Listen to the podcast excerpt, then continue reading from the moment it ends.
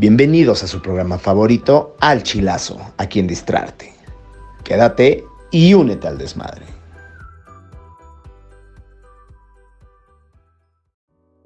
Buenos días, buenas tardes, buenas noches a toda la banda de Alchilazo. Ya después de tres semanitas regresamos y regresamos con muchas sorpresas y se las voy a ir soltando una por una.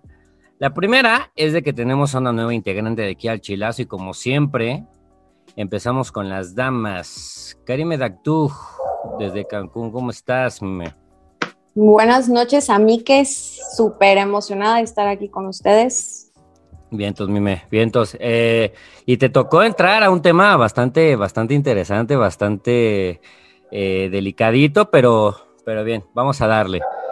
Este, mi gordo, Diego López, ¿cómo estás, güey? ya te extrañaba, cabrón. Pero, papu, ya hacía falta, ¿no, güey? Aventamos, creo que mes y medio de descanso. Dije, no mames, o sea, güey, ya mejor entramos a otras actividades y el podcast. Pero aquí contento, gordito, de regresar Karime, bienvenida, bienvenida. Siempre son bienvenidas nuevas ideas. Un, poco reestructurando el roster inicial y, Karime nos, traerá ideas frescas, sobre todo con un, tema tan importante y tan polémico, por desgracia, sigue siendo polémico a estas alturas del partido, pero va a estar interesante. Y raza, de una vez les digo, no se claven, si hay temas, si hay errores de dialéctica, si hay temas de, de, pensamientos y demás, es nuestra opinión, ¿no? Entonces esto no es un podcast informativo para que luego no empiecen con que se mamaron, ta, ta, ta, ¿vale? Entonces, bueno, pues un placer y pues vamos a darle, amigo. Vientos, vientos, mi gordo.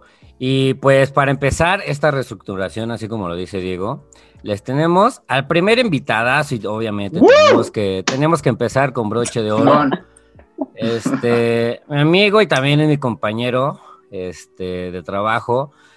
Él es estando pero es creador de contenido. También tiene su podcast, que eh, más adelante lo vamos a platicar. Y hace de todo, es un estuche de monerías. Martín León, ¿cómo estás, Martín? Hola, muy, muy bien. Gracias por invitarme. Bien, entonces, bien, no, gracias a ti por, por aceptar esta, esta invitación de, este humilde equipo que es Alchilazo. Y pues bueno, vamos a darle a lo que nos truje Chencha. Eh, hoy vamos a hablar sobre el tema LGBTQ y todas las que se anexen más adelante. Este, quiero empezar el programa eh, con algo que eh, decíamos fuera de línea, que yo en lo personal, yo desconocí un concepto, ¿no? Porque como ya sabemos, el tema LGBT lesbianas, gays, bisexuales, transgénero, transexuales.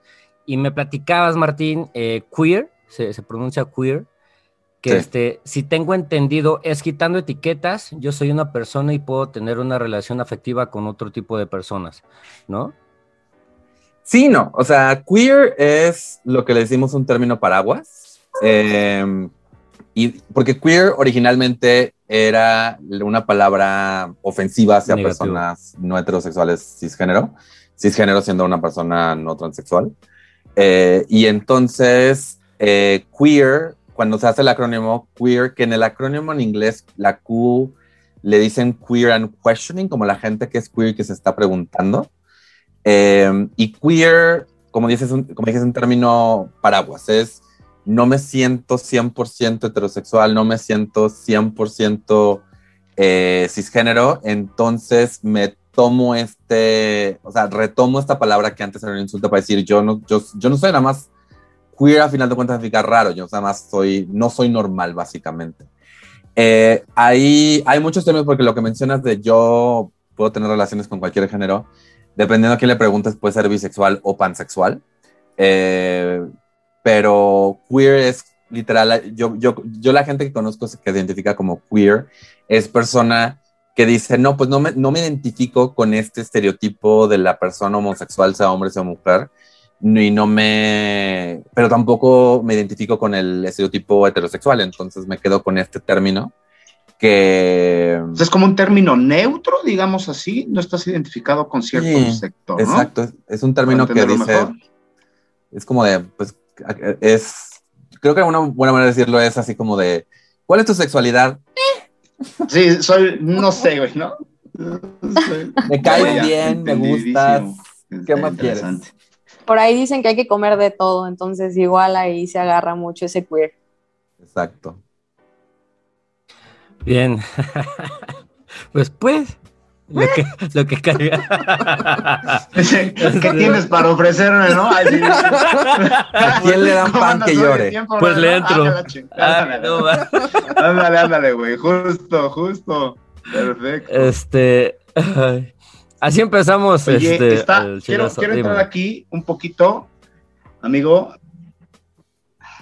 Me encanta, me encanta, güey. Aparte, este tema me, me gusta mucho. Yo tengo muchos amigos y amigas este, homosexuales que, güey, a mí me encanta cómo son. Yo siempre he dicho, yo los respeto y, y, me caen muy bien, pero también viene la otra parte de la moneda y me ha tocado gente que yo soy muy empático con ellos y, soy como, como, que tengo mucho imán con ellos, güey, porque, y, a ellos no me, no me refiero despectivamente, sino a, a, mis amigos y a las amigas homosexuales, pero ha habido dos casos en particular que a mí me marcaron con dos, dos personas, dos hombres, que confundieron ese tema con el hecho de, de que me empezaron a gustar. Y demás. Y yo que a mí sí me dio como, no, no miedo, güey, pero sí me dio como cosa de decir, a ver, brother, es que, güey, ¿por qué, ¿por qué lo echas a perder? ¿Por qué todo está tan lindo? ¿Por qué no lo pasamos también cuando vamos todos en bola y ahorita ya te estás como disparando, ¿sabes? Y a mí eso me causó mucho, debo decir que fue hace unos años, cuando no tienes tanta información, cuando de repente eres ignorante en la materia. Pero fuera de eso, güey, fuera de esos dos episodios y de este en particular, yo la paso muy bien y me divierto mucho con...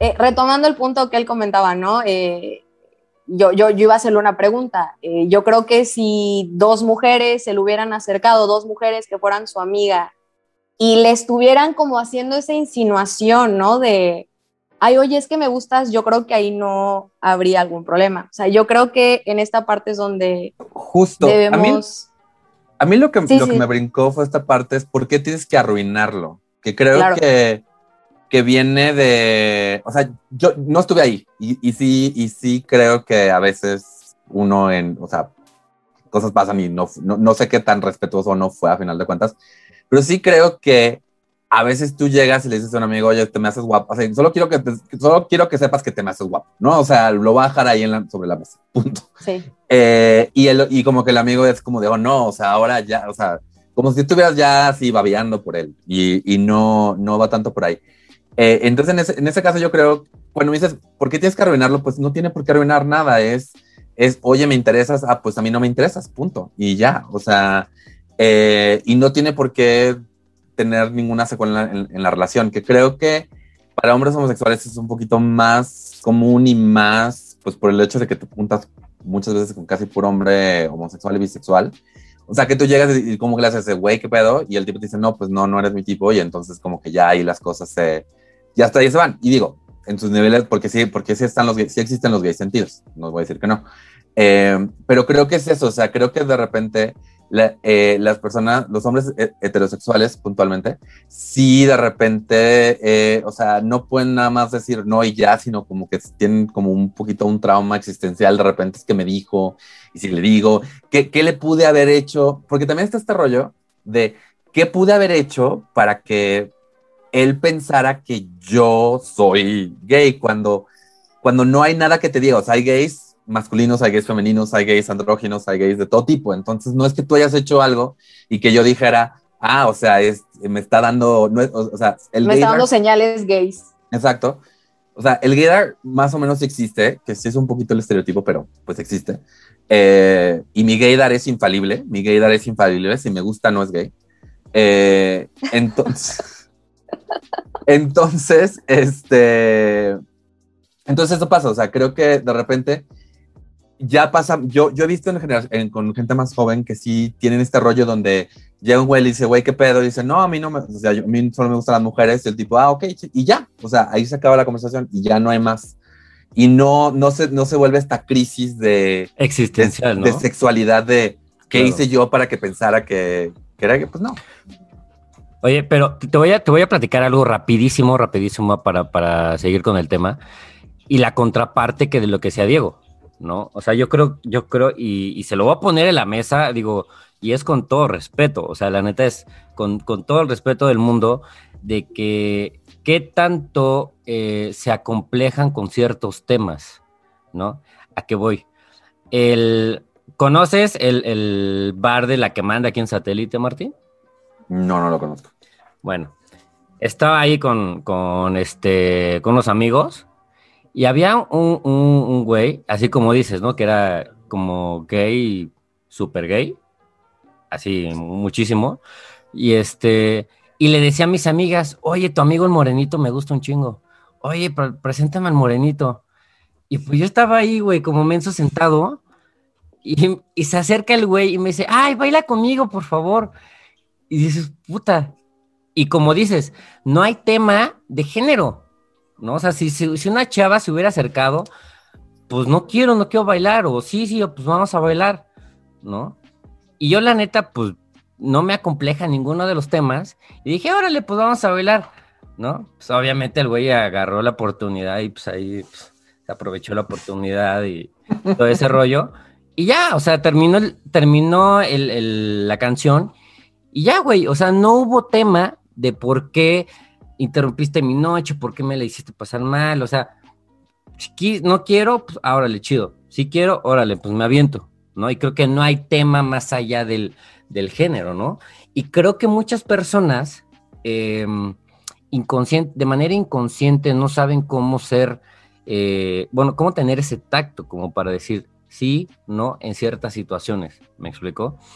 Sí. Este, pero bueno, voy, quiero entrar a otro tema bastante, bastante, bastante interesante, porque el, la marcha fue el sábado, si no me equivoco, aquí en la Ciudad de México. Sí.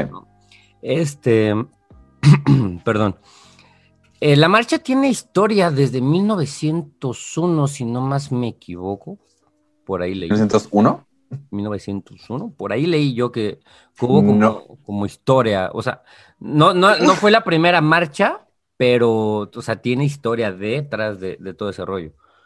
Con, con Sería la... interesante ver tus fuentes porque, o sea, realmente la, la, marcha como la conocemos ahorita, aquí en México viene de dos lados. Originalmente lo que se llama el Pride, que es el orgullo, el, el orgullo, eh, viene de, las, de los disturbios de Stonewall en el 63 que Stonewall era un bar en Nueva York que era, estaba manejado por la mafia y era como uno de los pocos lugares donde podían ir personas eh, trans y gay.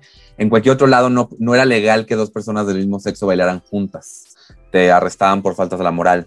Y además usar, usar ropa que no fuera de tu género también se, se trataba falso, este, faltas de la moral. Entonces lo que hacía la policía era que llegaba, hacía redada en el bar, metió un montón, montón de estos güeyes a la cárcel y, y, hasta que llegó un día, este, y ese día no le salió bien nada, literal no salió bien nada, o sea, intentaron, pero los gays dijeron, los gays, las vestidas, este, las trans, las lesbianas dijeron, no, hoy no, o sea, no, no, yo no tengo por qué estar permitiendo que se me arreste nada más por estar bailando con alguien que me gusta, o sea, punto. Entonces ahí fue, entonces, eh, cuando, porque lo que hacían los policías era entraban y metían, eh, porque había tanto personas este, trans, eh, transmasculinas como transfemeninas, entonces a las transmasculinas que son, eh, que, que, nacieron identificadas como mujeres, las metían al baño y no solamente, y las desvestían y había un pedo de acoso sexual también a, a, a estas personas. Entonces, cuando, cuando eh, básicamente llegó un punto donde dijeron, no, ni madre, ya no nos vamos a dejar, y lograron eh, tomar el bar eh, y cuando se empezaron a, a, pelear contra la policía, como que varios dijeron, no, pues este es el momento, no, porque no está bien que nos hagan esto. Entonces la, en, a la policía los refuerzos les tardaron mucho en llegar, entonces para cuando llegaron, ya estaban estas personas en, en total de no ni madres, no nos van a quitar. Esto llega a México, o sea, no, no solamente llega a México, pero también aquí en México las personas LGBT ya estaban también buscando poder político. En día de entrevistamos a una mujer que se llama Patra Jiménez, que fue la primera representante abiertamente lesbiana en el Congreso, eh, que fue de las personas que logró, que quitó, quitó eh, la homosexualidad como agravante en crimen, eh, como crimen. Eh, y pues lo que decían es que ellos dijeron, no, pues tenemos, tenemos que empezar a tener poder político aquí en México.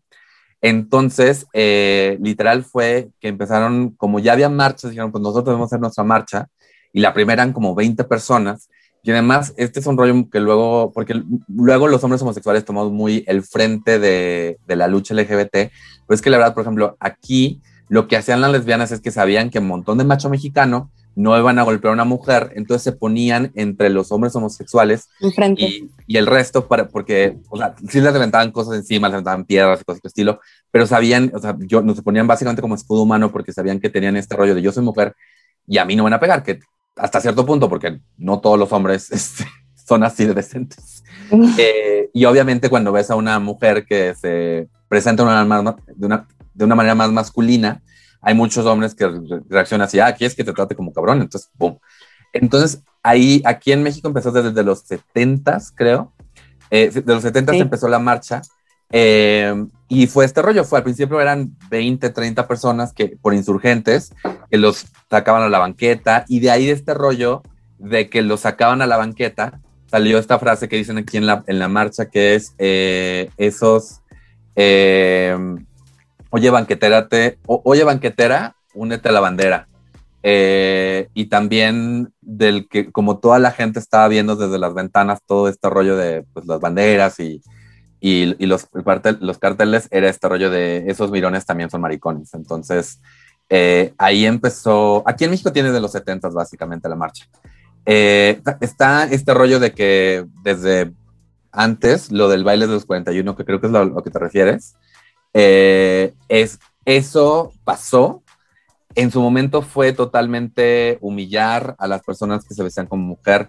Muchos de ellos, los que no tenían tanto poder político, los mandaron a hacer trabajo forzado a Yucatán y varios de ellos se murieron en, eso. Em, eh, pero realmente el, movimiento eh, homosexual aquí en, la, en, en, México y, puntualmente en la Ciudad de México empieza en los 70s. Sí, como dices, eh, son los 41, los 41 maricones, así se llama, ¿no? Ajá, que yo decía que en 1901. ahí como que se transfusieron mis, neuronas, como que se confundieron. En el, porque ahorita leyendo está, la primera marcha fue en el 78-79 de octubre, por, por, lo, por lo que tiene registros. Ahora, eh, bueno, ya tenemos, después de, tanto desmadre neuronal, ya tenemos la primera, la, fecha de la primera marcha.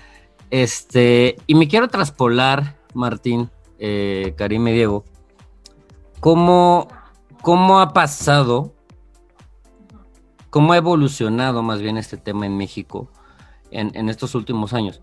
Porque si bien, como ya lo mencionamos antes, tiene mucha historia, tiene mucha historia este tema pero por los más media, por el marketing, por lo que tú quieras, se está haciendo ahorita muchísimo más este, importante y se está haciendo a nivel global, ¿no?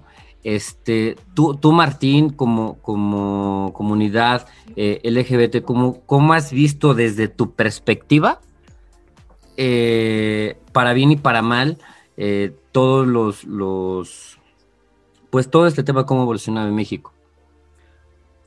Pues yo puedo decir este, bastante eh, felizmente que para mí ha sido más que nada para bien. Eh, yo creo que algo más allá del más media, lo que hizo, lo que fue el boom fue el Internet.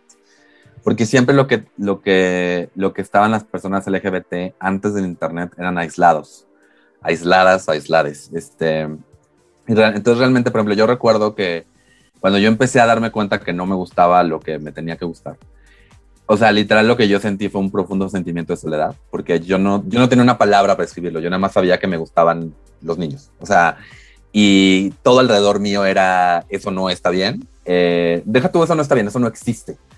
Eh, por un rato, literal, yo pensaba que era la única persona que tenía esto. O sea, literal, tenía este rollo donde yo decía, tengo que ser el mejor amigo de mis amigos porque no, porque, o si no me va a morir solo, básicamente. Y luego cuando empiezas a, a encontrarte con historias, los, los, periódicos, las noticias, siempre son historias de, por ejemplo, yo recuerdo que la primera, la primera noticia que tuve como fuerte, yo tenía como 14 años, viví en Guadalajara, eh, y me contaron que enfrente, que no muy lejos de donde yo vivía, agarraron a dos güeyes juntos y los mataron a machetazos. Y me lo contaron como si pues, me hubieran dicho, encontraron a, encontraron a un perro cogiendo. O sea, eh, eh, además de que había un desdén de estas personas, era, era así, pues los mataron. O sea, es, está, es lo que pasa. O sea, no, no hubo un cuestionamiento, no era pobres, los mataron, piensen en. No, no, no, era los mataron por, por, por, putos, básicamente.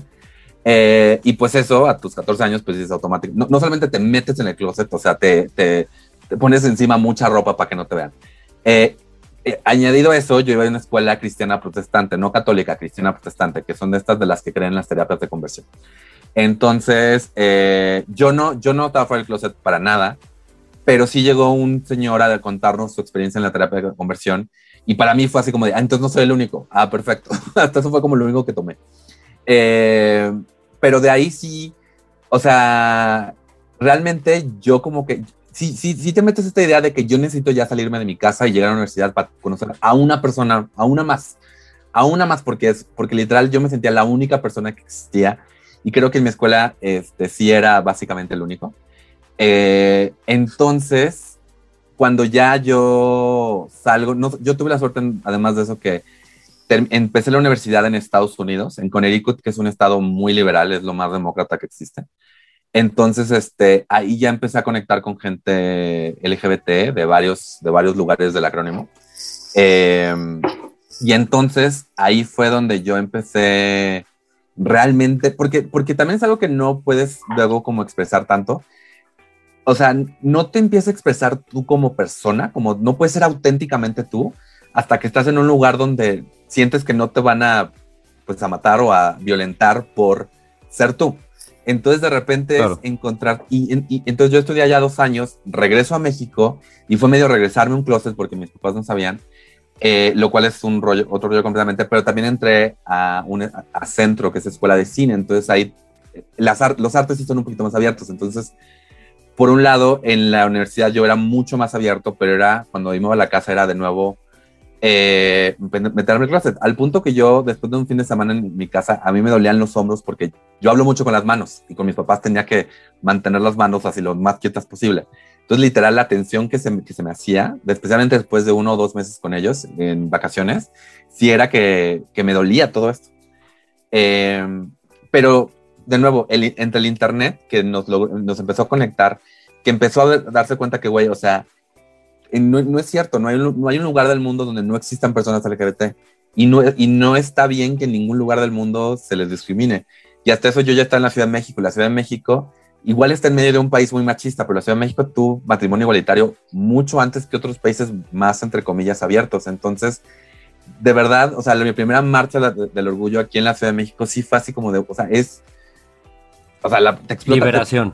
Te, explota la cabeza. ¿Cuántos años tenías, Martín, cuando fuiste a la primera marcha? Güey? 24. ¿Y a los cuántos años tú descubriste que tenías esas tendencias este, sexuales? Veamos, ¿en qué año conocí al príncipe Eric? ¿No es cierto? o sea, es que le digo... Sí, es el crush de todos, confirmo por dos. O sea, ¿verdad?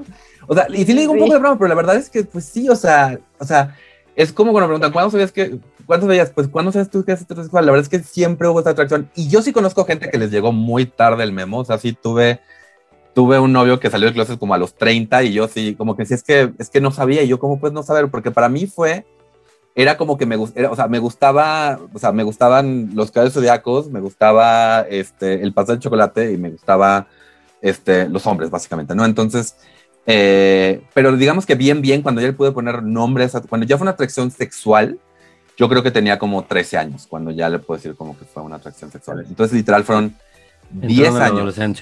Sí, no, y, y, y, de nuevo, o sea, yo, yo tuve la suerte de, o sea, aunque sí tenía miedo, porque el miedo estaba ahí, o sea, y, y, oyes las historias. Entonces, una de las razones por las cuales te dicen, ¿por qué te tardaste tanto en el closet? Es porque, porque escuchaba, todas las historias que escuchas son, tal persona salió del closet y lo corrieron de la casa, tal persona salió del closet y lo madrió su papá, tal persona salió del closet. O sea, no te, no te enteras tanto de las historias con finales felices. O sea, claro. claro. Entonces, eso te mantiene muy en el closet. Yo cuando salí del closet con mis papás tenía este 21 años. Eh, y la verdad es que con mis papás es otro, es otro rollo. En su momento, debo, debo decir que nunca, aunque, aunque no hubo un apoyo del 100%, nunca nunca fue un desconocimiento. Un rechazo. Un rechazo, exacto. O sea, eh, y, y, ya desde, y ya ahora a los 37 años puedo decir gracias por no haberme, porque no hacer un rechazo total, pero la verdad es que en su momento sí perdí una relación, o sea, perdí 10 años de relación con ellos, literalmente.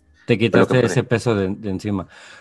Oye, Martín, tengo una pregunta que, que ahorita me, me, surgió cuando me nos estabas platicando todo esto. Dices que, que atracción, atracción sexual empezó a los 13 años y hasta los 21 fue cuando dijiste, bueno, sabes que pues me gustan los hombres, ¿no? O sea, te, pasas la secundaria, bueno, en México, como, se conoce en México, en la secundaria, la prepa y empezando la universidad, como escondiendo esa parte, ¿no? Hasta cierto punto por, por el temor, por los juicios, por lo demás. Aquí más, más allá de, de, identidad de género, que es, que es un tema bastante aparte, no, no hubo un tema en algún momento como de identidad personal, porque imagínate después de tanto tiempo de puta, güey, o sea, ¿qué, me está pasando? ¿Y, qué, hace, qué se hace en estos, en estos casos, no? Porque decías, yo no tenía eh, noción de qué hacer en ese momento, ¿no? Entonces, ¿no llegó ese, ese punto de, identidad de puta, quién es Martín? ¿O, qué chingo está pasando? O sea, sí, sí, sí, sí, y es una manera muy buena de ponerlo, o sea, porque para empezar, yo, salí del closet la primera vez con un amigo a los 15 años. Y fue, eh, yo me estaba mudando de Guadalajara a Cuernavaca, odiaba el hecho que me estaba mudando de Guadalajara a Cuernavaca porque todos mis amigos estaban en Guadalajara. Eh, y, y, le mandé por mail a un amigo, le dije, oye, pues esto, ¿no? Y por suerte, y, o sea, sí, por suerte fue un amigo que literal, uno fue el típico amigo que te dice así como de gran sorpresa, eres bien, wow, no me había dado cuenta que siempre le estabas viendo los bíceps a Ryu y en vez del trasero a Chun-Li, ¿no? Eh, entonces, por un lado, esa primera serie de fue muy exitosa, pero por otro lado, y, empecé a tener amigos donde tenía la libertad con ese círculo de amigos cuando estábamos solas, porque tampoco es de que, de que fuera eh, lo más eh, abierto fuera de, esos lugares. y lo digo como niño que también yo, era, yo, yo, yo fui parte del teatro en el, en el o sea, iba a teatro. Era bastante obvio si lo buscabas, básicamente, ¿no? Pero, pero sí, o sea, especialmente esta doble vida que empiezas a tener con tu familia y tus amigos, donde primero, tus, primero tu papá se pone, se super emociona porque tienes un montón de amigas y luego empieza a sacar este rollo de por qué no anda con ninguna. ¿sí?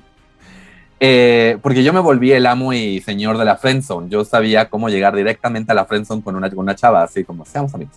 Eh, entonces, sí, cuando ya por fin estoy en una situación que fue puntualmente cuando me mudé a Estados Unidos, mis papás eh, ya no estaban cerca, podía expresar, además donde estaba era un lugar muy abierto, sí este, este rollo de, identidad se vuelve, o sea, por un lado es muy padre porque te empiezas a conocer y empiezas a, a verte contento todo el tiempo, ¿no? Y te das cuenta, por ejemplo, yo solía, antes de eso yo decía, no, yo no soy el tipo de persona que abraza a sus amigos. ¿Cuál ni madres? Yo abrazo a mis amigos. O sea, yo, yo veo a un amigo y, o digo, ya no por la pandemia, pero, este, pero sí, o sea, te das, o sea, te das cuenta del tipo de persona que eres, o sea, de, de, de, lo que exploras cuando tienes chance de explorar lo que te, lo que te emociona.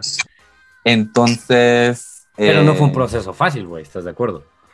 O sea... Para mí, yo, yo, para mí sí fue, yo creo que tuve el privilegio de que para mí sí fuera más fácil, porque yo tenía mucha gente, o sea, estaba rodeado de gente que estaba así de, güey, quiero conocerte, quiero que me cuentes más, quiero que me digas más.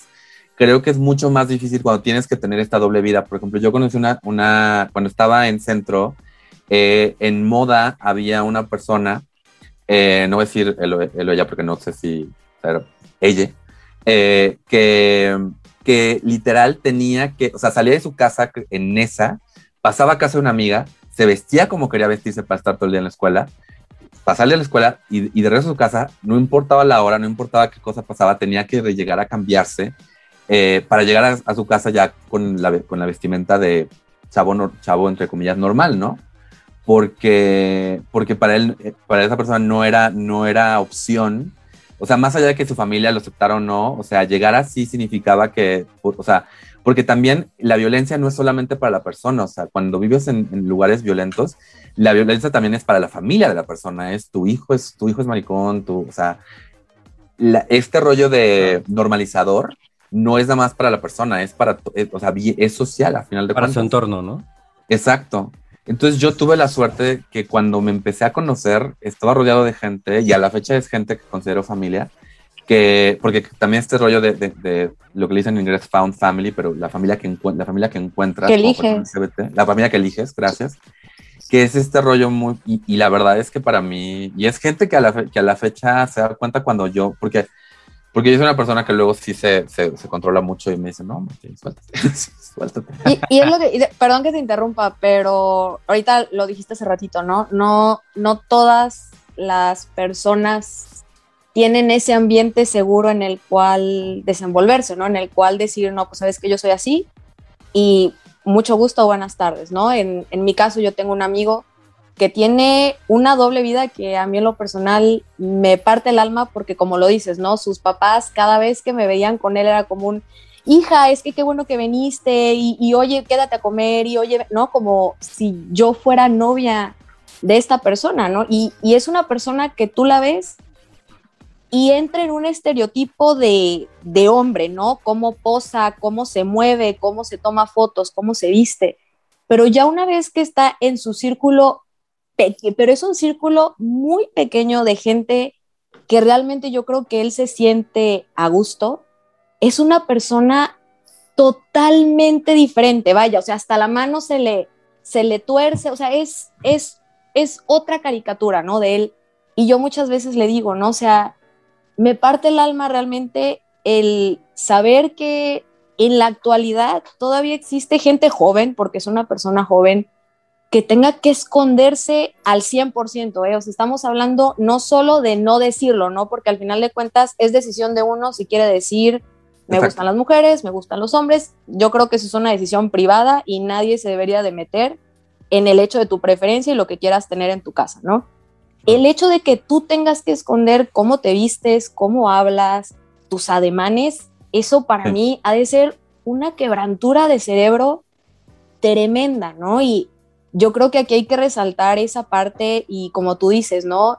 Que los jóvenes encuentren esa comunidad en la cual se sientan seguros y que muchas veces yo creo que van a tener que toparse con la realidad que quienes menos los van a aceptar a lo mejor es su propia familia. Y es muy triste, ¿no? Pero considero que aquí hay que recalcar el que tú eliges a tu familia. O sea, tenemos esa posibilidad de elegir, no, pues sabes qué familia, pues tú no me estás atrayendo nada bueno y voy a abrazar una nueva familia que es la que me va a complementar y me va a ayudar a lo mejor a encontrarme, a desinhibirme, a decir, güey, brilla y sé quién eres, ¿no? Porque al final yo creo que me alegro mucho que tú tengas ese círculo y que puedas ser libremente quien eres, pero creo que queda en nosotros, en el círculo de amigos, en cuidarlos y alentarlos a que no se, o sea, a que no te escondas, a que si de repente en algún lugar público se te sale una, una demanda, pues güey, date, ¿no? O sea, no te escondas, nadie te va a juzgar y al primero que te juzgue, güey, pues saltamos todos nosotros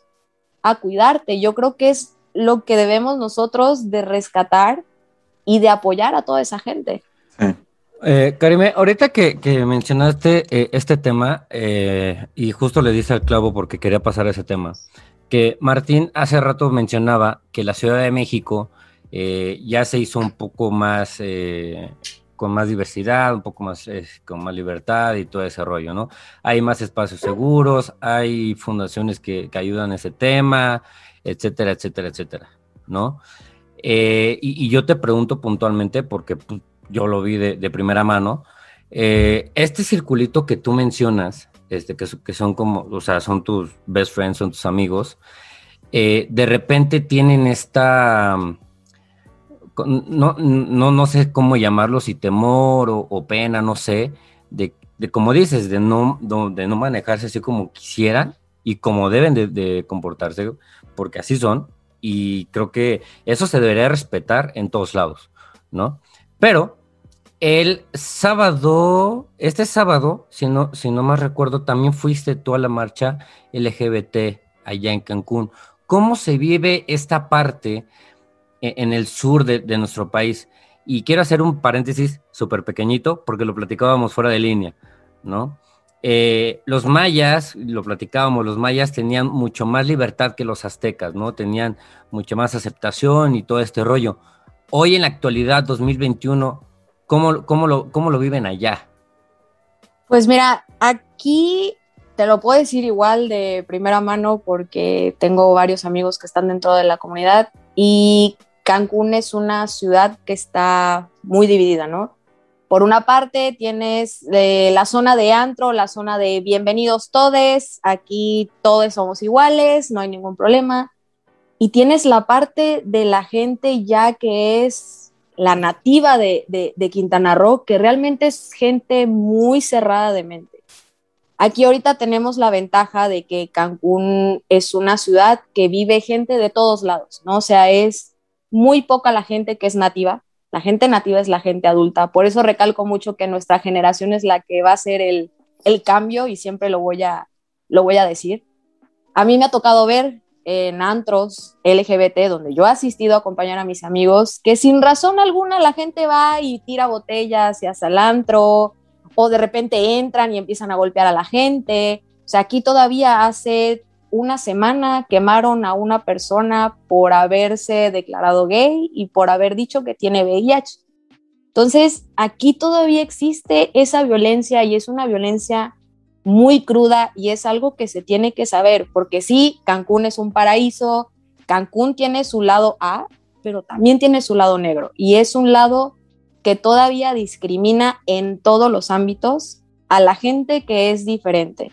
Yo siempre lo he dicho, la gente le tiene miedo a lo que no conoce por completo. Y yo creo que nosotros tenemos miedo, yo siempre lo he dicho, que la gente que le tiene miedo a los gays o acercarse a la comunidad es porque a lo mejor y pues piensan que con un empujito, ups, se resbalan y ahí se van a quedar adentro de la comunidad. Siempre lo he dicho, aquella persona que le huye es porque cree que ahí le van a alcanzar.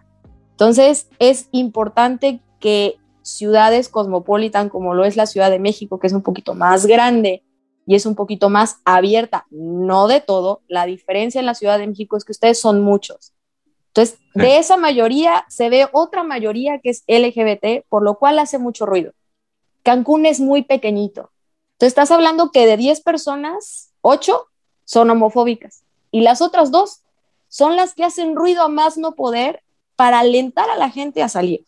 Entonces, en la marcha que yo viví aquí fue una marcha preciosa, había un calor tremendo, había gente, pues estaban las dragas vestidas en tacones que tienen toda mi admiración porque estar puta producidas en el salón, en el calor de Cancún, que estábamos a 38 grados, entaconadas, y mira, el maquillaje ni se les corrió, y gritando a todo pulmón por sus derechos y el caminar libres. Entonces, aquí yo creo que diversidad en Cancún existe sí, pero hace falta pelear un poquito más para que esa gente tenga todavía más espacios seguros en el cual si yo quiero salir y caminar no me vayan a golpear por el simple hecho de decidir que me gusta un hombre o me gusta una mujer. Claro, este, le acabas de dar un punto bastante, bastante interesante, Mime, porque, y esto da pauta a la siguiente pregunta que quiero que contesten los tres, ¿no? Digo, yo voy a contestar al último. Este, Diego, tú que casi no has hablado, este, de tu perspectiva de primera mano, eh, decía Karim hace rato, este, nos, la generación de ahorita es la que va a hacer el cambio. La generación de ahorita es la que va, es la que va a hacer la diferencia. Pero, ¿tú cómo crees, tú como Diego López, cómo crees, y ojo, eh, quiero, quiero, aquí hacer eh, partir la, opinión en dos, ¿no? ¿Y por qué? Porque la gente eh, heterosexual, desde su punto de vista, desde su conocimiento, que no está mucho o poco en el tema, tiene una opinión totalmente diferente a la gente que lo vive todos los días. ¿Estás de acuerdo? Entonces, a lo mejor podemos encontrar una forma de que tú, Diego, de que tú, Karime, de que tú, Martín, de que yo, Oscar, podamos estar de acuerdo de cómo podemos ayudar a que, puta, ya sea totalmente libre, güey, y que ya no haya, ya no haya juicios, ¿no? Es una, es una pregunta ambigua, pero es muy fácil de responder y voy a hablar por mí, ¿vale? Yo soy una persona de 35 años que tiene una hija de 8 que va a cumplir 9 el 20 de julio. De entrada, yo, tú puedes hablar con mi hija, justo hoy estábamos tocando el tema de, mi hermano me hizo una broma de, Maffer, ¿sabías que tu papá es gay? Y me dice, pues no es cierto, algo. Le dije, mi amor, ¿y si yo lo fuera? Le, le, dije, ¿estaría mal? Y me dice, no, porque tú eres libre de querer a quien tú quieras. Así me lo contó, güey. Eso a mí me llena de orgullo porque es, güey, creo que estoy haciendo cosas buenas con alguien que todavía no tiene la, el cerebro o la capacidad de entender un problema tan, tan complicado al 100, pero por ahí se empieza. Y estoy empezando con mi hija. Otro ejemplo que te voy a poner. Yo como de los jóvenes de mi familia, tanto mi papá como mi mamá, en una reunión familiar, güey, siempre nos toca que el, papá homofóbico, la mamá homofóbica, el tío, el abuelo, siempre, en todo el mundo hay, el macho, ta, ta, ta. Aquí lo importante es que todos mis primos y toda la gente de mi edad, incluso los chavitos, los que tienen 18, 16, ya traemos otro chip. Creo que ya traemos otro chip. Nos, dividimos ya. Es, es, muy, muy marcada la diferencia y todos tenemos ya la misma forma de pensar. Entonces, cuando hablamos de un tema tan controversial, y empieza el comentario del tío de, empezamos, no, a ver, tío, y les empezamos a poner ejemplos y les empezamos a, a cambiar la analogía, güey. Y, y la, la, ideología, perdón, hablábamos hace rato, la gente no va a cambiar su forma de pensar, sí puede ser, la gente que es homófoba va a ser homofóbica siempre, la gente que es xenófoba, la, la gente que es racista, etcétera, etcétera, ¿por qué? Porque ya lo traen. E igual mucha gente dice, es que no es su culpa, porque igual así los educaron, no, perdón, güey. Sí es su culpa porque aún así, aunque te hayan educado, tú eres libre y tú tienes la capacidad para pensar por ti mismo y para saber qué está bien y qué está mal. Y esa es una ideología que yo intento llevar con mi gente, con los más cercanos. Yo soy un tipo muy temperamental, güey. Yo, eh, a mí me decían mis, ex, es que tú quieres educar a la gente. O sea, yo voy a la calle, güey, y si un tipo tira la colilla, voy y le aviento la colilla a su coche, güey, y es no tires la basura, cabrón, ¿sabes? Y me di cuenta que no puedo estar peleando con todo el mundo pero yo quería poner mi granito de arena, güey. Yo, yo decía, yo quiero a mi hija dejarle un mundo mejor. Te vas a pelear con todo el mundo. Y es algo similar, similar la, la analogía que estoy haciendo con, con lo que te comento. Yo estoy haciendo un buen trabajo con mi hija, que es mi gente. Estoy haciendo lo que me corresponde con mis tíos, con mis padres, con mis hermanos, con mis primos y con mis amigos. Hace rato lo que decía a mí me de, de, es que tengo un amigo, pero a mí me impresiona que tenga doble vida y yo creo que también está en nosotros cambiarlos. Bueno, sí, nosotros somos, los amigos somos una influencia muy marcada en los amigos. Y nosotros podemos decir, yo siempre me manejo con muchos ejemplos, güey. Y les digo, güey, yo tengo un ejemplo, es más, te lo voy a, te lo juro por mi madre, hasta me los invento, con tal de hacerles ver de cabrón, cambia el chip. O sea, igual entiende, pendejo, ¿sabes? Y eso está bien. O sea, eso para mí es como de, güey, quiero hacer lo máximo posible para que tú vivas bien. O sea, lo hago por ti, no por, por crearte mi forma de pensar, ¿sabes? Entonces, de esa forma yo intento como transmitir esa, esa parte, esa, esa ideología y sobre todo me manejo con un lema que ya lo he dicho en podcast, en anteriores, nunca hagas lo que no te gustaría que te hicieran. Y eso se lo digo a mi hija a cada rato, güey mami, no quieres que te discriminen, no discrimines. No quieres que te peguen, no pegues. No quieres que te ofendan, no ofendas. Respeta. El respeto es fundamental. Y creo que empezando por ahí, güey, desde los chavitos que no tienen gran noción de los problemas tan, tan complejos, pues creo que es nuestra tarea. Y no solo porque sea mi hija, con mi sobrina, con mi nieto, en un futuro, etcétera, etcétera, con los hijos de mis amigos, ¿sabes? Y creo que esa es obligación. Y yo sí me siento obligado a hacerlo porque yo sí quiero un mundo mejor para los que vienen, güey. Y suena muy señor, pero es, es así es la neta, ¿no? Entonces así te respondo, amigo. Bien, entonces. ¿Tú, Martín?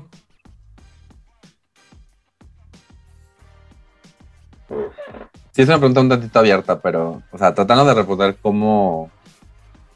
Digo, si yo, si yo supiera cómo quitarme la homofobia encima de la que te diría, porque como ya he dicho varias veces, la, verdad es que yo siendo gay me la paso muy bien, el, único contra que le veo es la homofobia, ¿no? Eh, ok, eh, yo desde hace un buen, porque yo empecé a hacer comedia hace, bueno, stand-up comedy empecé a hacer hace literal como 9, 10 años. Y, y bueno, algo que no he hablado con gente es que yo cuando empecé a hacer, a hacer comedia, yo tuve que escoger, puedo ser abiertamente homosexual en mi comedia o puedo esconderlo, porque hay, hay, hay varias gente que no es, que es bisexual o, que empieza a hacer comedia o que está en el, en el ojo público como, o sea, y que no está saliendo del closet porque sabe que aunque las cosas están mejorando, eh, la gente tiene prejuicios y se espera ciertas cosas. Y aunque tú no hagas lo que se te espera, hay un, te tienes que enfrentar con eso. Y para mí, eh, empezar, la comedia fue, no, o sea, si yo voy a tomar este foro y voy a hacer lo que quiero hacer, eh, lo voy a hacer abiertamente. Y de ahí, pues como que de ahí fue, fue viendo. Y yo creo que algo muy importante es este, o sea, yo creo que siempre tienes que ser sincero y siempre tienes que ser gentil. Yo creo que lo que quiero es un mundo más gentil para todos. O sea, y me refiero a todos, o sea, no, o sea, porque hay mucha violencia y, y, luego hay esta tendencia de decir, ah, los hombres heterosexuales no se dan cuenta de la violencia que viene. Y la verdad es que sí se dan cuenta. eh, pero, eh, por ejemplo, lo que decías de las nuevas generaciones, yo creo que no importa la edad y no importa qué tan metido en su homofobia está la persona, yo creo que si hay una conexión que puedes hacer con alguien y decirle, date cuenta que yo igual que tú, nada más quiero vivir mi vida sin que nadie me la haga más difícil de lo que tiene que ser, porque ya es lo, lo, suficientemente difícil. Ya tienes que conseguir un trabajo y tienes que comer tres veces al día y tienes que hacer muchas cosas. Entonces, o sea, solo quiero, igual que tú, eh, quiero tener una vida este, lo más cómoda posible. Y en ese aspecto hay dos cosas que me he dado cuenta. Uno, eh, es decirles a, a, la gente heterosexual, a ustedes y a todo el mundo, es que la diversidad no es nada más homosexual, heterosexual, bisexual entre heterosexuales también hay diversidad, no todos los heterosexuales son iguales, no por ser heterosexual te gusta el mismo tipo de mujer, no por ser heterosexual quieres el mismo tipo de relación, no por ser heterosexual significa que quieres verte de la misma manera. Es heterosexual, o sea, la diversidad empieza en, en, eso, en ustedes que son entre el 90 y el 95% de la población, básicamente. Eh, lo siguiente es, yo, yo veo, yo hago comedias porque me doy cuenta o sea, se han burlado de mí por ser homosexual. Y me doy cuenta entonces que el momento que estás más alejado de alguien es cuando alguien se ríe de ti. Pero también yo me he puesto un me, he subido un escenario a contar el hecho de que tengo 37 años y estoy soltero y esa edad eso no es invitación, es advertencia. Eh, y entonces, cuando te ríes con alguien, cuando, cuando ocasiones esa risa, eso es lo más cercano que estás con alguien. Yo acabo de salir de un show que se llamó True Colors, donde tuvimos 16 personas LGBT haciendo comedia cada una con un punto de vista completamente distinto y para mí es eso, es yo te puedo mostrar que soy igual, soy, o sea, yo, yo estoy contigo y te puedo hacer reír porque igual estás con otro amigo y te vas a reír.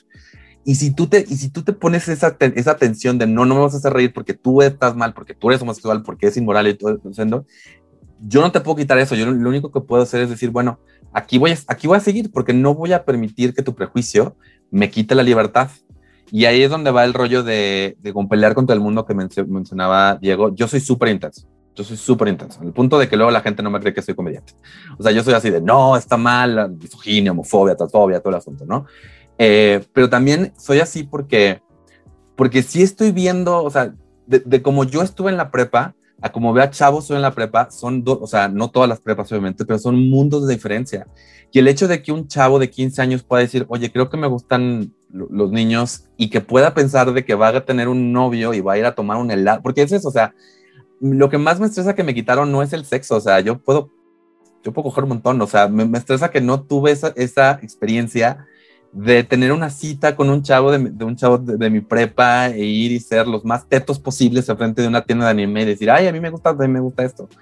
Eh, eso es lo que al final de cuentas quiero, o sea, no, o sea, la gente que piensa en homosexualidad y solo piensa en sexo, en la parte sexual, o sea, en homosexual, visual es el sexo. Cuando realmente lo que queremos es lo mismo que ustedes dan por sentado en sus relaciones, él es saber que si te gusta alguien, igual te puedes casar con, con, con esa persona, saber que puedes ir a un museo con esta persona y en ningún momento te van a malmirar, saber que puedes ir, viajar por el mundo con esta persona. Realmente ahorita hay lugares en el mundo donde yo no puedo viajar sin esconder, esconder el hecho que soy homosexual porque si se enteran me matan, punto. O sea, eh, entonces yo creo que es eso, creo que si, si nos hacemos la tarea de no de hacer un mundo más gentil para todos, pues un mundo más gentil para la gente, que, para la persona que tienes a un lado, yo creo que vamos a, o sea, no va a ser mañana, es un trabajo difícil, pero por, por, ahí vamos. Pero que se ha avanzado muchísimo, ¿no? En ciertos lugares, en ciertos lugares. Este, hay algo que, que, yo sí quiero puntualizar en lo que acabas de mencionar, Martín. La verdad es que yo, yo en lo personal sí es de aplaudir para ti, eh, porque el otro día estaba viendo tu canal de YouTube, donde, donde subes como tus stand-ups, y este, e inicias el, el, show, inicias el stand con una falda, güey, ¿sabes? Y dices, bueno, yo soy Martín León, creo que ya se dieron cuenta que soy homosexual y todos se cagan de risa, ¿no? Pero esa, esa parte como, como cagada, como de, como, pues, güey, o sea, así soy y purriámonos todos, güey, ¿sabes? O sea, y, pasa lo mismo como acabas de decir en ese mensaje emotivo que me llegó al corazón, que en los heterosexuales, en los mismos homosexuales hay, hay diversidad, ¿no?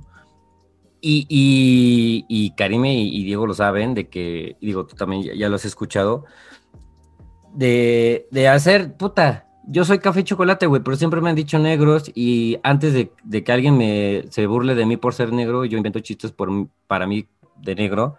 Entonces, está padrísimo que tengas el, valor y que tengas esa, ese dinamismo de subirte a un show, no mames, y cagarnos de risa con algo que antes, y tú lo decías con, el ejemplo de, de quitarte ese peso de encima, ¿no? Este, yo creo, este, ah, no, Karime no, no, no ha, no ha respondido esa pregunta. Tú, tú mime que, que, lo vives día con día, y digo, eh, Martín, Diego, no, no, a, lo mejor no lo saben, pero eh, Karime trabaja en el gobierno de Quintana Roo, no, no precisamente en ese sector, pero tú cómo crees que se puede ayudar a, a esta comunidad en regiones como del sur, norte de México, en el centro de México? ¿Cómo crees que se puede hacer conciencia en esta, en esta parte? Bueno, ya me acabas de quemar por todos lados. ¿Qué tal si yo no quería decir que trabajaba en el ayuntamiento y tú ya aquí diciéndole a todo mundo? Hola, eso se va a editar, eso se va a editar. Tiene el cubículo 35. sí, o sea, trabaja en la oficina tal y, tal, o sea, así.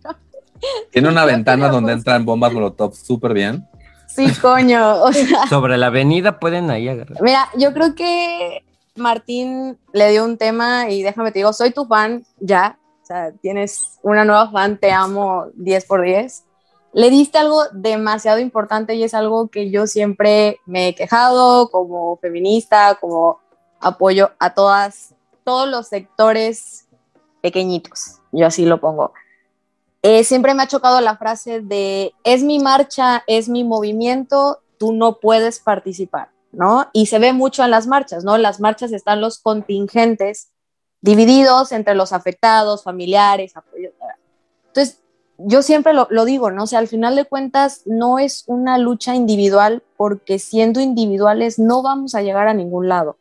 Si yo estiro de un lado y tú estiras del otro lado como una persona individual, al final la causa que queremos llegar nunca, nunca va a estar. O sea, la meta está ahí y estamos peleando por dos diferentes frentes porque la comunidad LGBT quiere pelear sola, las feministas quieren pelear solas, los providas, eh, nos vamos a meter en un hoyo sin fondo, ¿no? Entonces, aquí considero que es muy importante lo que dice Martín, ¿no? O sea, al final de cuentas, lo que debe de persistir es cómo podemos mejorar el entorno para todos, o sea, no es solo para el entorno LGBT. O sea, yo quiero tener también un espacio seguro en donde yo pueda pasar caminando y no me pase nada, donde sé que la hija de Diego va a poder andar sin que le pase nada, donde Diego va a poder caminar sin que sienta algún tipo de acoso o que le va a pasar una bala. Y, o sea, aquí yo creo que ya estamos hablando de una violencia que la vemos más real porque está en las redes sociales, ¿no? O sea, antes toda la violencia estaba contenida por regiones y tú no te enterabas de lo que pasaba en Cancún, yo no me enteraba de lo que pasaba en la Ciudad de México y ahorita qué pasa. Con todo esto que tenemos al alcance, por eso recalqué de la generación, es de que la gente mayor que ya abrió la brecha a la comunidad LGBT, que ya les dio un camino a seguir y ya les dijo, bueno, yo ya di los primeros pasos, tú como joven, y ahí entra tu pregunta, tú como joven, ¿qué vas a hacer para que los pasos que yo di no se queden en vano, para que ese camino que yo ya recorrí con sangre, con violencia, porque estamos hablando que ha sido una batalla intensa para la comunidad LGBT. Y es algo que se debe de recalcar mucho porque es una historia muy importante tanto para la comunidad como para nosotros, porque si a mí algo me encanta de esta comunidad y algo que me identifico es que es una comunidad que te hace sentir muy querido, o sea, en la comunidad LGBT no te preguntan como, oye, ¿te gustan los hombres? Ay, guacal, oye, ¿te gustan los mujeres? Es como, güey, sé lo que quieras hacer, aquí eres bienvenido, entra a nuestro mundo. Entonces, qué chingón que nosotros como heterosexuales hagamos lo mismo, como de, güey, pues este es el mundo, es para todos, y si te quieres desayunar tu nombre una mujer, es tu problema.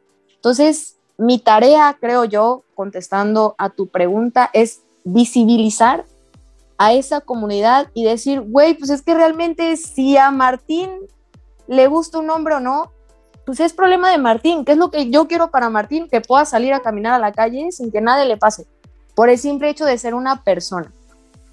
¿Me explico? Entonces, aquí yo creo que lo importante es crear comunidad en conjunto, no comunidades divididas. O sea, al final de cuentas, yo creo que lo que ves en una marcha LGBT cuando estás ahí es eso. O sea, al final, si tú estás caminando como heterosexual, la comunidad LGBT no te va a empujar de su marcha y no te va a decir, güey, quítate porque tú eres heterosexual y no entras aquí.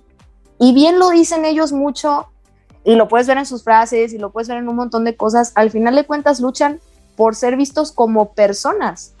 Bien lo dijo Martín, o sea, al final de cuentas tú piensas en gay, ay no, sexo, cosas horribles, cosas terribles, ¿no? Y al final de cuentas creo que es una comunidad con mucho amor que dar para todos y es una comunidad que la estamos usando como un marketing.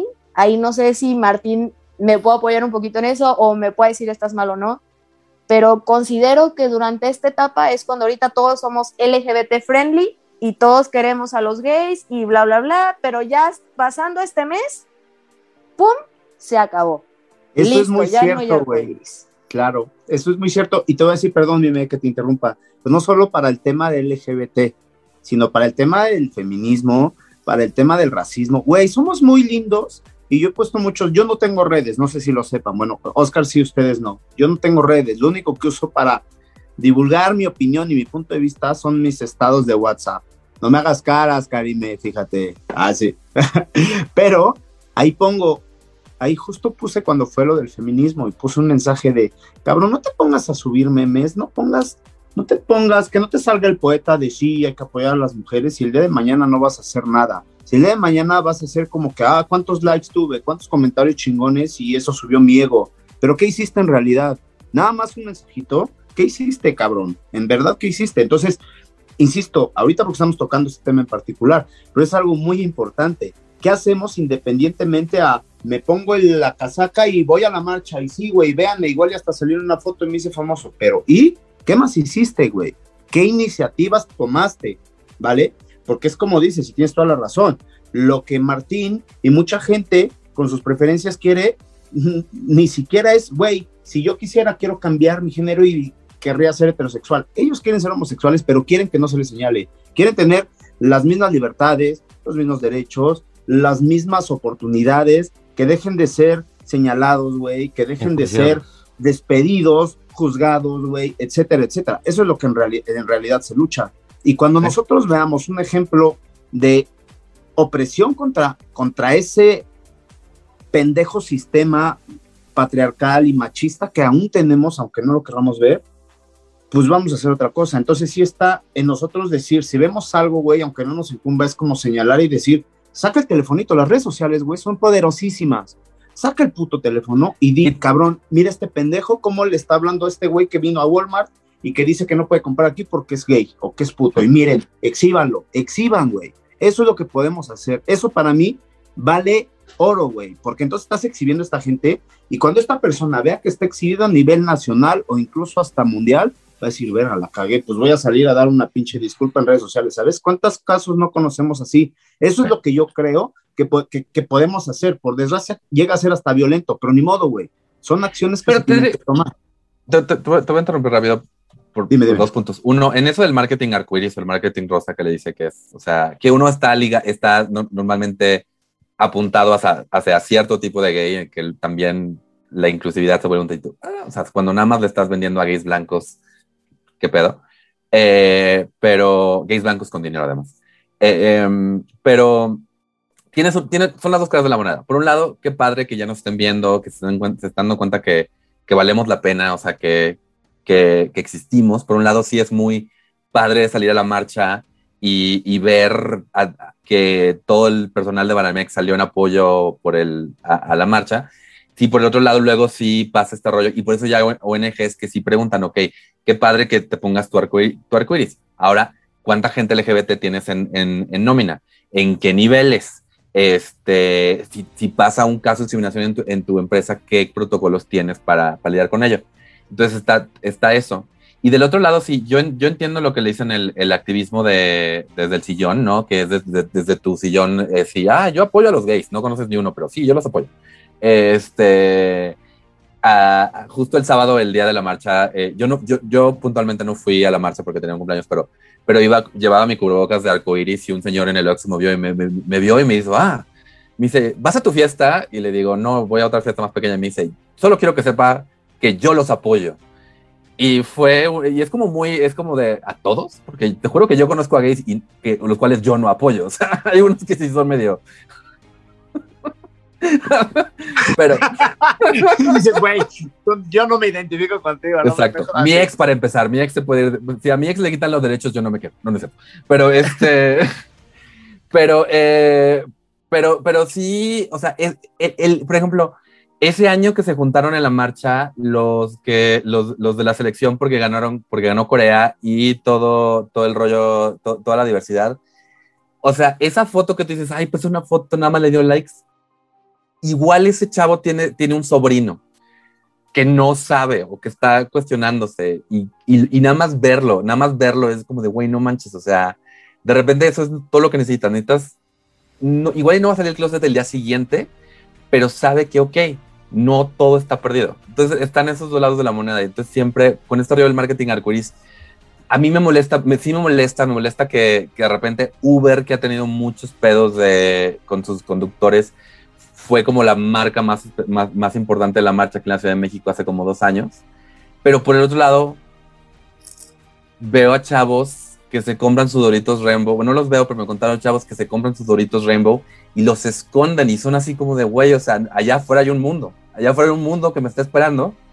Y voy a llorar, pero justamente la iniciativa de Doritos fue de todo mejora, It Gets Better que nació porque de repente muchos niños LGBT se estaban suicidando en Estados Unidos porque sí, sentían que no había a dónde, a dónde llegar. Y, y entonces, no, o sea, me puedo, puedo, criticar de aquí a que se acabe el mundo, y lo critico porque de nuevo soy intenso, pero el hecho de que, de que un niño vea en su feed a Banamex con arcoíris y diga algún día voy a poder entrar a Banamex y abrir una cuenta con mi esposo o mi novio y no, vas, y no se va a acabar el mundo. Ah, huevo. Güey, o sea, entonces, es el, es el genius. Sí, son, son, son las dos caras, ¿no? O sea, por eso, por eso te decía la parte de, del marketing y la parte sí. de visualizarlos, ¿no? O sea, estamos, eh, yo creo que las redes sociales es una línea demasiado finita entre lo sí. que está bien y lo que está demasiado exagerado, ¿no? Tenemos el caso de Bárbara de Regil, que su proteína, solo porque le puso un arco iris, ya, ¿no? O sea, Exacto. proteína LGBT, ¿no? Entonces, aquí yo creo que es la parte del compromiso que tú dices, ¿no? O sea, como ONG, ¿qué vamos a hacer? ¿Qué estás implementando en tu empresa? ¿Qué estás poniendo aquí para visibilizar a esta gente? No es solo que te pongas tu tirita aquí también, como lo dijo Diego, no es solo yo agito mi bandera en la marcha y ya está. Es esa parte de pelear por esa generación que acabas de decir, esa generación que nosotros, treintañeros ya para arriba, tenemos abajo, de niños y hay una frase, ¿no? Que dice de no critiques a los gays, no critiques a las lesbianas, no critiques a los transgénero porque no sabes atrás de ti quién de tu familia puede estar en esa situación, quién de tus allegados puede estar a lo mejor debatiéndose entre ya no quiero vivir, nadie me va a apoyar, nadie me va a levantar de donde estoy y es algo triste y yo creo que también es de recalcar, si lo vuelvo a repetir, hay mucha gente que va a apoyar y que si tú me estás escuchando, hay mucha gente que te va a apoyar. Si sientes que de verdad no vas a encontrar una salida, si sientes que nadie te apoya, créeme que van a haber muchos lugares, van a haber muchísima gente que te va a brindar ese apoyo que tú necesitas. Igual no va a ser el de tu familia, pero va a haber mucha familia nueva para ti que si tú te acercas, de verdad te van a ayudar a salir de donde estás. Y yo creo que nuestro trabajo, y felicito a Diego muchísimo por enseñar a su hija a crecer como la está Gracias, creciendo, gracias. a ser una persona que no discrimine, a ser una persona que simplemente te vea por el alma y por lo que tienes adentro, como lo dijo Martín, también hay gays que son cabrones, también hay mujeres que son cabronas, Todo, hay de todo, O sea, güey, claro. hay de todo en la Villa del Señor, por ahí lo dicen, pero al final de cuentas yo creo que prevalece el alma de la persona, el espíritu de nosotros y qué tanto queremos apoyarnos como humanidad. Y hasta ahí, sin importarnos la bandera, lo que te quieras poner, como te quieras vestir, como quieras hablar, yo creo que es importante que nosotros ya como adultos nuevos empujemos esas enseñanzas de los adultos viejos que no nos van a hacer bien y ayudemos a todos los niños, niñes, niñas a poder identificarse con quien se quieran identificar y también tener mucho cuidado con lo que publicamos y con lo que decimos, porque al final a lo mejor hay alguien que ve a Martín como un modelo a seguir, que vea a lo mejor a Diego como un modelo, que vea a un Oscar como un modelo. Entonces, tenemos que tener mucho cuidado con lo que decimos, tenemos que tener mucho cuidado con las bromas a veces, que a lo mejor entre compitas, pues sí le puedes decir, ah, pinche puto, ¿no? Pero hay muchas generaciones que todavía ese tipo de bromitas, pues le escalan, ¿no? Eh, todavía yo tengo compañeras que son maestras y que no pueden decir abiertamente que son lesbianas porque pues la gente a su alrededor lo va a ver mal. Claro. Y son personas que tienen un corazón enorme y que me han enseñado a mí lo que es comunidad verdadera. Entonces, aquí por eso la importancia de visibilizar a esa gente que realmente están aportando al mundo y que nosotros no les estamos aportando nada a ellos para mejorar el planeta. Entonces, yo creo que aquí, si te sientes sola, sole o solo, créeme que no lo estás y siempre vas a encontrar un grupo de apoyo para tomarte de la mano y ayudarte a salir del hueco de donde aplauso. Aplausos. La verdad es que, qué emotivo mensaje, Karina, qué bonito, qué bonito mensaje. Y, quiero, ya para cerrar el, podcast y mi opinión en particular, quiero cerrar eh, con algo que mencionaste tú al principio eh, de esta opinión, que, que la verdad, a mi punto de vista muy personal, me parece bastante triste, tristísimo que se despidan, que maten, que persigan a una persona que tiene preferencias diferentes a la tuya. ¿No? Y eso aplica para el para la comunidad LGBT, para las mujeres, para todo el mundo, para todo el mundo. La verdad es que, que me parece bastante tristísimo, pero eh, para no cerrar con mi opinión bien triste, va, este, quiero cerrar con algo este, que, que han dicho todos, ¿no? No, no es, no es que, puta, o sea, vayan a tener este, estas, este tipo de diferencias y dificultades solos, güey, ¿sabes? Y, y, te lo dije en algún momento, Martín, este, y se, y se lo he dicho a todos mis, mis amigos y comunidad LGBT que tengo cerca, güey, no están solos.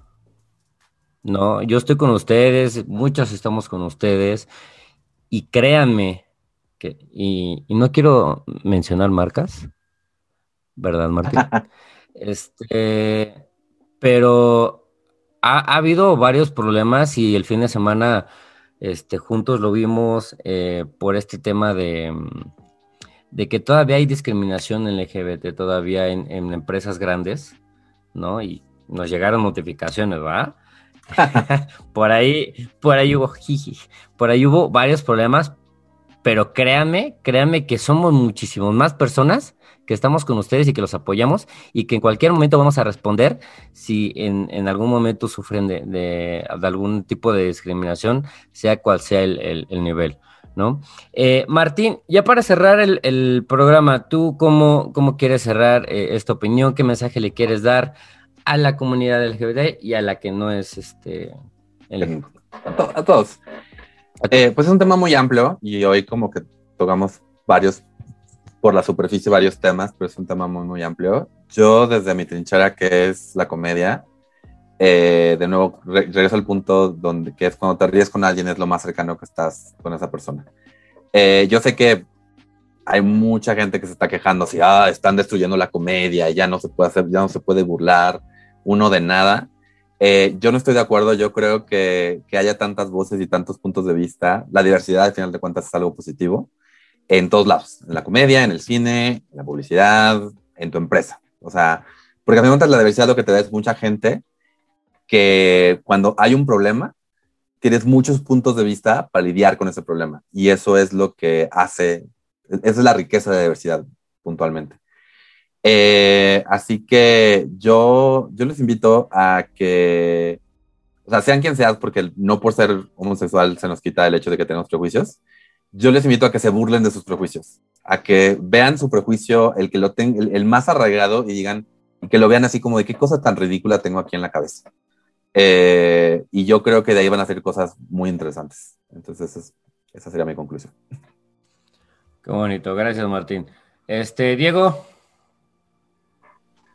Hermano, bueno, para terminar, es, importantísimo el mensaje que dice Martín y fíjate, es, es muy cagado, güey, que él siendo estando, pero digo, las bases de un estando, pero es aprender hasta a burlarte de ti mismo, porque hasta se usan de herramientas, ¿cierto o no, Martín? ¿no? Entonces, que, ellos tengan sin tapujos poderse burlar y hasta poderse decir palabras que son homofóbicas, pero pues para fines prácticos de su trabajo lo tienen que hacer o lo hacen con gusto porque es, güey, pues es cagado.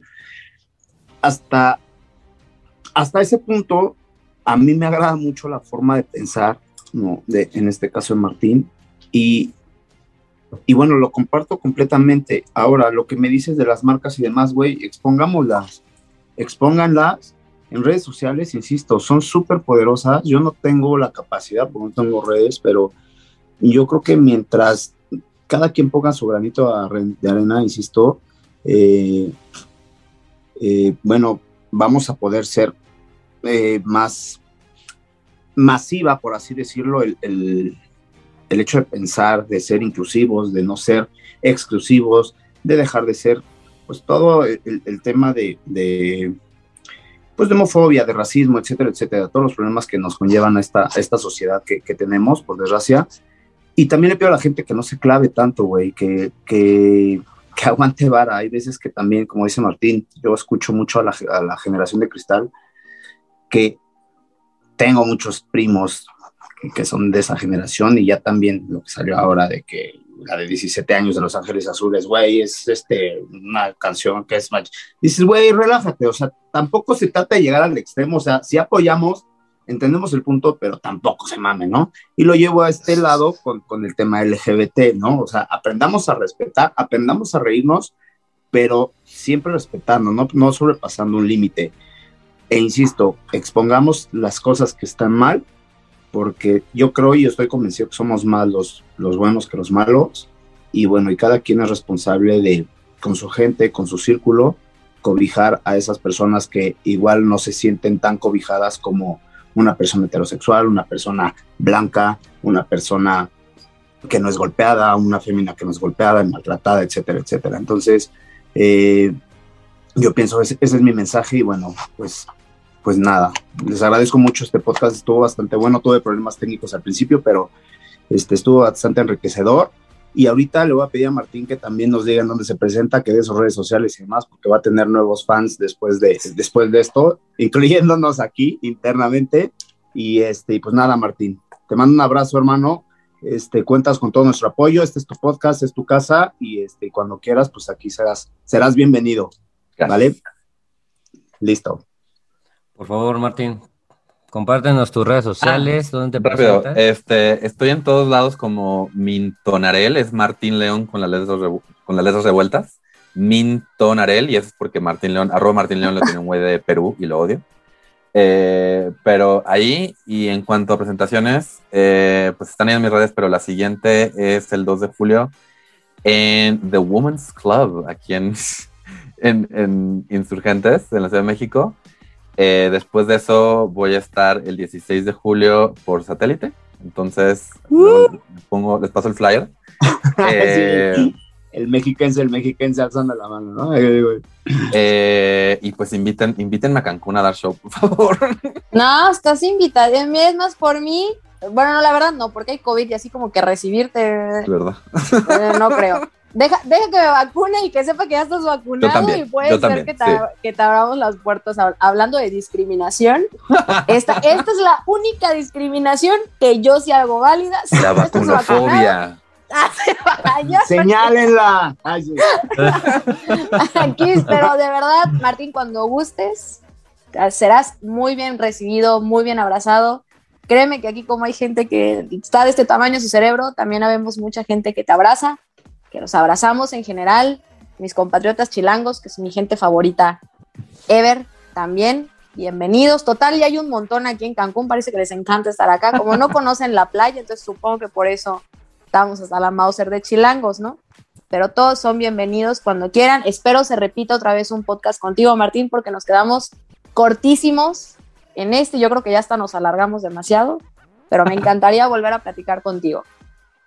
Igual, gracias. Ahí te estaremos cayendo. ¿Tú por qué te agregas? La invitación fue para Martín, ¿eh? O sea, Puta fue en Yo tampoco específico. quería ir, Karimé, yo tampoco, gracias. Al cabo, al cabo que ni Bota. quería ir. Al cabo que ni quería. Ay, sí. Bueno, banda, muchísimas gracias, muchísimas gracias a todos. Eh, Karime, muchísimas gracias por, por unirte a- al Chilazo, tu, tu primer programa con nosotros. Muchas gracias. ¿Cómo te podemos encontrar en, en redes y qué le quieres decir a la gente? Por último? Eh, pues mira, de preferencia que no me busquen en redes sociales, ¿verdad? No quiero que me asocien con ninguno de ustedes. No, no es cierto. Eh, tengo diferentes redes sociales, me pueden seguir como Mime Roller, eh, para toda igual la comunidad LGBT. Aquí tenemos un grupo de patinadores para todos ustedes en la cual estarán incluidos. Se llama Zip Cancún. También si nos quieren encontrar así en todas las redes sociales, serán todes, todas, todos bienvenidos cuando quieran unirse. Un gustazo platicar con ustedes tres. Espero se repita pronto. Bien, todo. Muchísimas gracias, Meme. Y pues muchísimas gracias, banda. Y ya, eh, bueno, este día que grabamos es 28 de junio.